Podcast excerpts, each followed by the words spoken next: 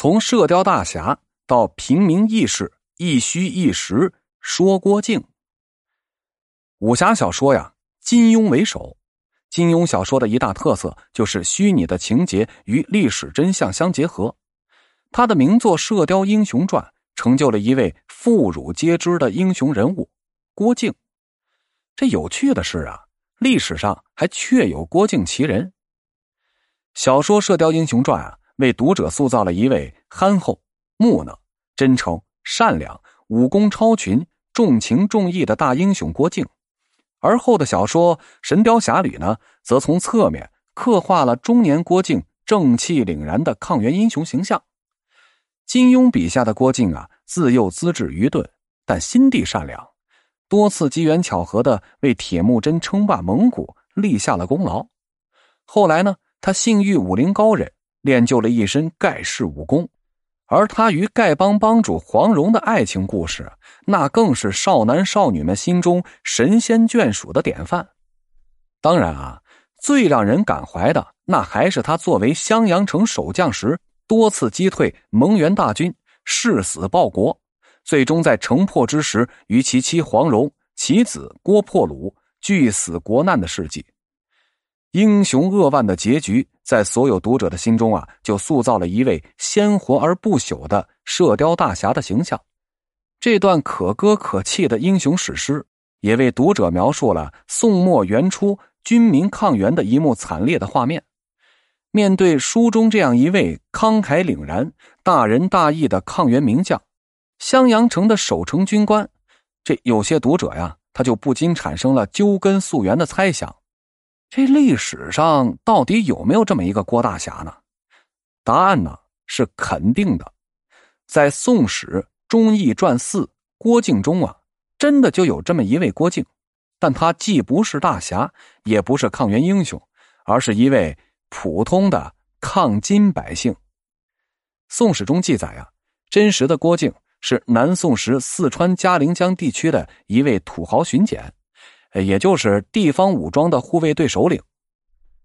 南宋开禧二年，四川的宣府副使吴锡叛变降金，当地的百姓呢不愿一同归服，便扶老携幼，顺着嘉陵江而下，投奔了南宋朝廷。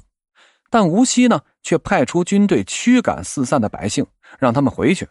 这郭靖啊也在被驱赶的人群中。当这人群呢走到白崖关时。郭靖就告诉自己的弟弟：“我们世代是宋朝的子民，自从金兵入侵，我们兄弟不能以死报国，反而入关避难。今日我们被无锡驱逐降金，我不忍舍弃汉人的衣冠，我呀宁愿死在此地，做赵氏王朝的鬼。”于是啊，郭靖与其妻子儿女一同就投江而死。真实的郭靖啊。比起小说中的同名英雄，可谓是平凡之极呀。他没有盖世的武功，也没有显赫的头衔，只是一个无名的百姓。他死的时候呢，蒙古还没有开始亲送呢。至于与他浪漫一生的黄蓉，那就是子虚乌有的人物了。不同的时空，不同的身份，不同的背景，不同的遭遇，乍看起来，这俩郭靖几乎是毫无联系。其实啊。如果说真实的郭靖给予了小说人物性格的素材，那么在郭靖守襄阳的故事中啊，金庸先生更是有无数的题材可以借鉴和临摹。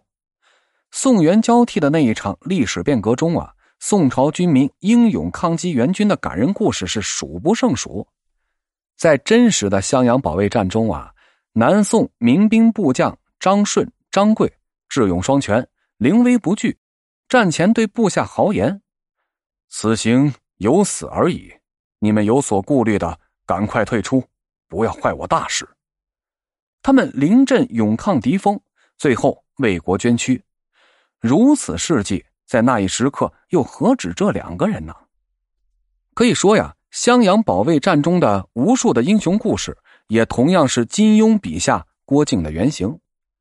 真实的郭靖啊，在人生最后一刻。可能没有那么叱咤风云，也没有那么轰轰烈烈，但他在面对金国入侵时所表现出的凛然正气和铮铮铁骨，又是何等壮哉！从这点上来说呀，平凡的郭靖与这射雕大侠郭靖一样忠贞，一样伟大。在《神雕侠侣》中，金庸啊借小说中的大侠杨过之口道出了“侠”的含义：“侠之大者，为国为民。”向来尊重历史真相的金庸先生啊，在小说中呢，塑造了一位古今无双的射雕大侠郭靖，为他披上了具有传奇色彩的外衣，但不改的是他的刚烈性格和可歌可泣的英雄事迹。侠之大者，为国为民。从这一点上来说呀，真实的郭靖、张顺、张贵，还有许许多多曾经平凡的人物。不论他们是不是金庸笔下的人物原型，他们呢都是真正的大侠。